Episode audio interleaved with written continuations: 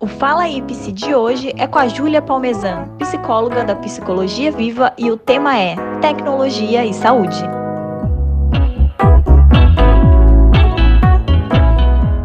Obrigada novamente por participar do nosso papo. Já queria começar perguntando é, quais as principais diferenças, então, entre a terapia, a terapia online e a terapia presencial.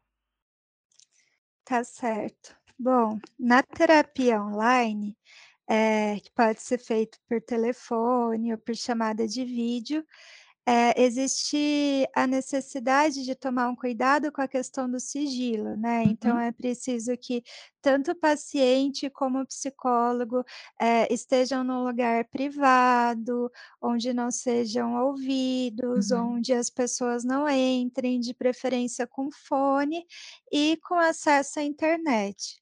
Uhum. Eh, na terapia presencial, né, o paciente vai estar frente a frente com o psicólogo, Uhum. ou ele vai estar no divã, mas de qualquer forma vai ter aquele contato presencial, n eh, na hora de cumprimentar, na hora de se despedir. Uhum. Algumas pessoas preferem esse contato eh, presencial, principalmente os pacientes, às vezes, de mais idade, que apresentam algumas dificuldades com a Certo. tecnologia, ou mesmo alguns preconceitos, né, Sim, em sim. relação à à modalidade de teleatendimento.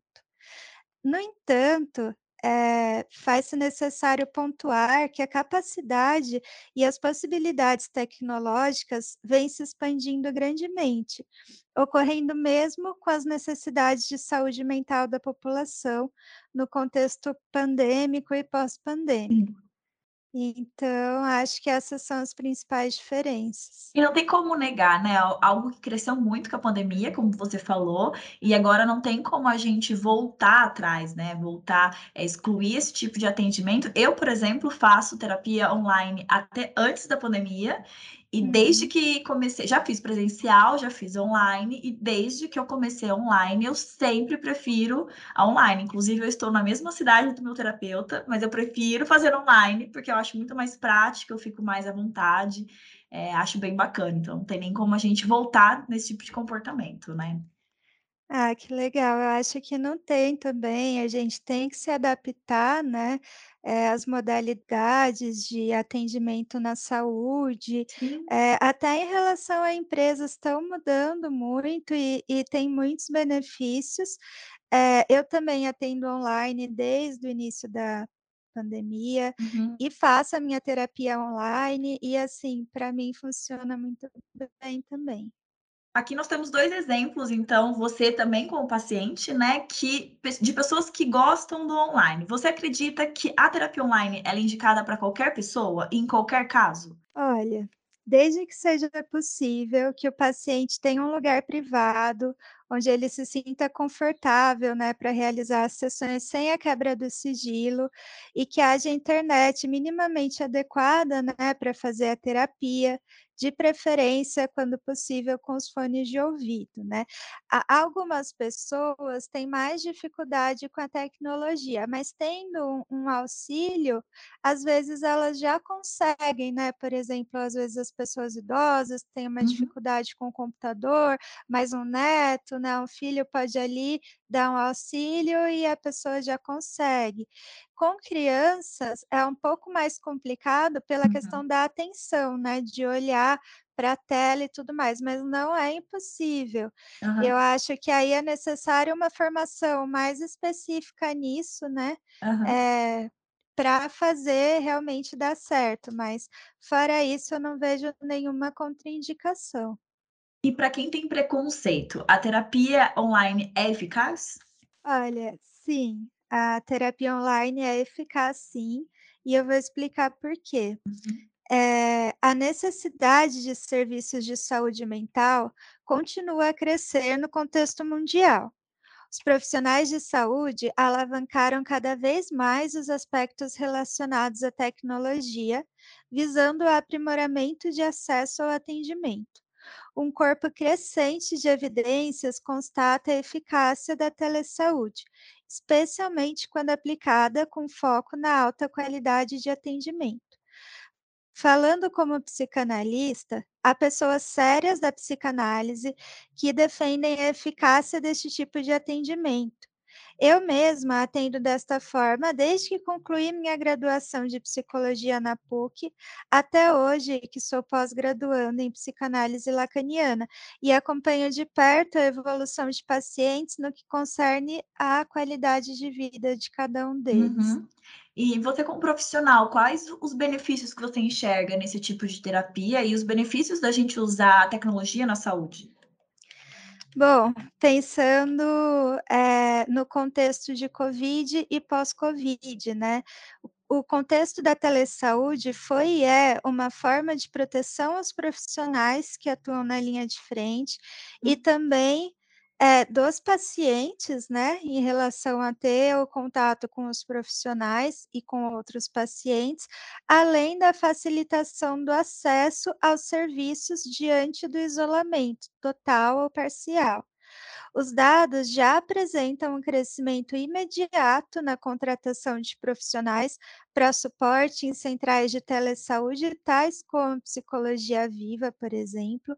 Faz-se necessário pontuar que a modalidade de telesaúde apresenta, sim, algumas limitações, mas o profissional precisa ter clareza dessas limitações, sabendo sistematizá-las e Uhum. otimizá-las de forma adequada especialmente a rede de suporte, de modo que a falha técnica não prejudique o atendimento do paciente. Hum. Em contrapartida, o uso da tecnologia no contexto da saúde mental pode garantir benefícios diários na qualidade do atendimento ao paciente, cujo custo é certamente menor, tanto para o paciente quanto para o psicólogo, né, Uhum. do que o que se teria antes dessa crise pandêmica mundial. Por exemplo, eh, eu lembro que que até pouco tempo atrás precisava de toda uma burocracia, né, para o psicólogo poder atender Sim, online. sim. E isso é recente, né?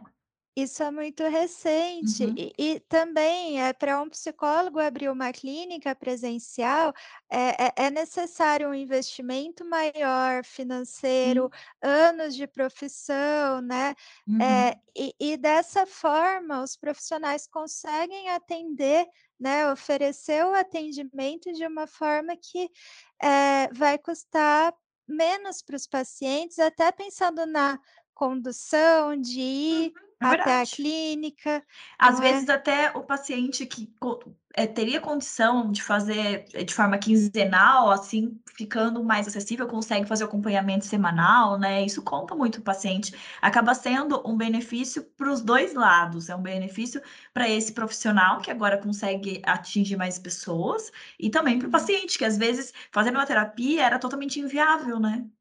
Com certeza, com certeza. E o Covid-19 foi uma pandemia de saúde pública muito subestimada, né. Uhum. Quando você pensa nas consequências emocionais presentes na vida das pessoas, de, por exemplo, os idosos que Uhum. ficaram isolados, né, por serem grupo de risco, a tecnologia, nesse sentido, pode oferecer a sensação de contato social, né, que seria um antídoto para o sentimento de isolamento do mundo, da Com certeza. família, dos Nossa, amigos.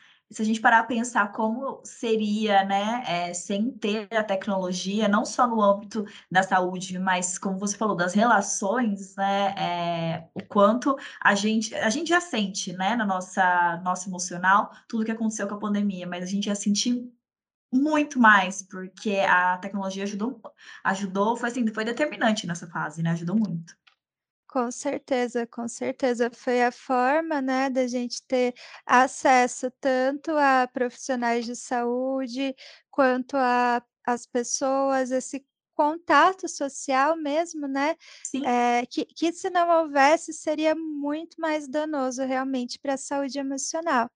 E aí só pra concluir Aham. esse pensamento, né, dos dos benefícios, eh, os profissionais de saúde de forma geral, e mais especificamente aqui pra gente os de saúde mental, devem considerar os aspectos de adaptação ao atendimento.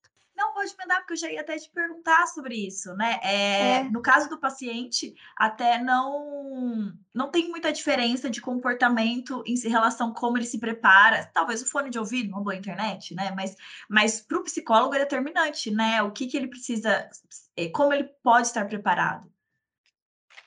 Ah, com certeza, né. Acho que, eh, os aspectos de adaptação ao atendimento, né, como cursos, supervisões online, visando proporcionar a melhoria da qualidade de vida, né, dos pacientes, dentro das possibilidades que vêm sendo descobertas com o teleatendimento, Uhum. então, as supervisões online, eu mesma faço supervisão online toda sexta-feira em grupo, né, Uhum. e e e também faço cursos online na Associação Cam eh, Campinense de Psicanálise, ACP, eh, faço a minha pós-graduação online, então tem toda uma modalidade, né, eh, de de da tecnologia mesmo, ajudando na na capacitação do psicólogo Sim. pra oferecer mais qualidade de vida realmente, para o paciente. E a gente está esclarecendo muitas diferenças, né, entre presencial, online, para o paciente que ainda está em dúvida, porque você tomar uma decisão e começar a fazer terapia não é fácil. Que que Uhum. você acha que a pessoa deve levar em conta pra ela entender que é melhor ela fazer uma presencial ou uma online? Olha, eu acho que varia muito de pessoa para pessoa, né, dependendo do que vai atender melhor as necessidades daquela pessoa naquele momento. Por exemplo, eh, pra algumas abordagens dentro da psicologia, às vezes pode ser importante, eh, o presencial pra reparar, por exemplo, na linguagem corporal, né, da pessoa. Pra outras abordagens, como a psicanálise, né, que é a minha, que é mais o uso da fala, isso não é tão essencial. Uhum. Então acho que depende muito do que a pessoa tá buscando. Eh, além disso, tem aquela questão que que a gente comentou, que algumas pessoas, eh, sentem falta desse contato presencial realmente, ou tem alguma dificuldade com a tecnologia. Mas a modalidade online funciona tão, ou eu até ouso dizer que melhor ainda que a presencial. Eh, se o paciente tiver as condições necessárias pra realizar a sessão no conforto da sua Uhum. casa, aquelas, eh, condições que foram citadas, né, de um lugar sigiloso, da internet, fone de ouvido, eh, e pensando em todos os benefícios, né, que a gente conversou aqui. Sim. E para o psicólogo já então que ficou interessado, que só atende presencial, mas ficou interessado em atender na modalidade online também, pensando até na sua experiência, né, quais as dicas que você pode dar? Acho acredito que seja internet, fone de ouvido, mas para na primeira imagem, né, que o que o paciente for ver, pra ele se sentir acolhido, quais são as dicas que você pode dar para o profissional? Para o profissional? Eh, bom, eu acho que você, eh, começar se apresentando, eh, perguntando um pouco do paciente, falando que, né, no primeiro momento vai ser uma conversa mais informal, Hum. pra vocês se conhecerem, abrir pra ele tirar as dúvidas, eh eh, explicar que você tá num lugar sigiloso, eh, que você tá com fone de ouvido, eh, às vezes se o profissional faz anotações, né, é importante você falar: "Olha, só eu tenho acesso a Uhum. essas anotações", né, eh eh, pra realmente poder atender melhor as suas necessidades. Então, quanto mais à vontade você conseguir deixar o paciente pra que ele fale espontaneamente, melhor. Então vai muito numa postura de começar de um jeito mais informal e mais disponível pra Hum. pra orientar, pra responder as dúvidas, né, Uhum. pra depois, com o paciente mais confortável, vocês começarem realmente o processo. É um desafio para os 2 lados, mas que dá certo, né? Com certeza. Esse foi mais um episódio. Até o próximo Fala aí Psi.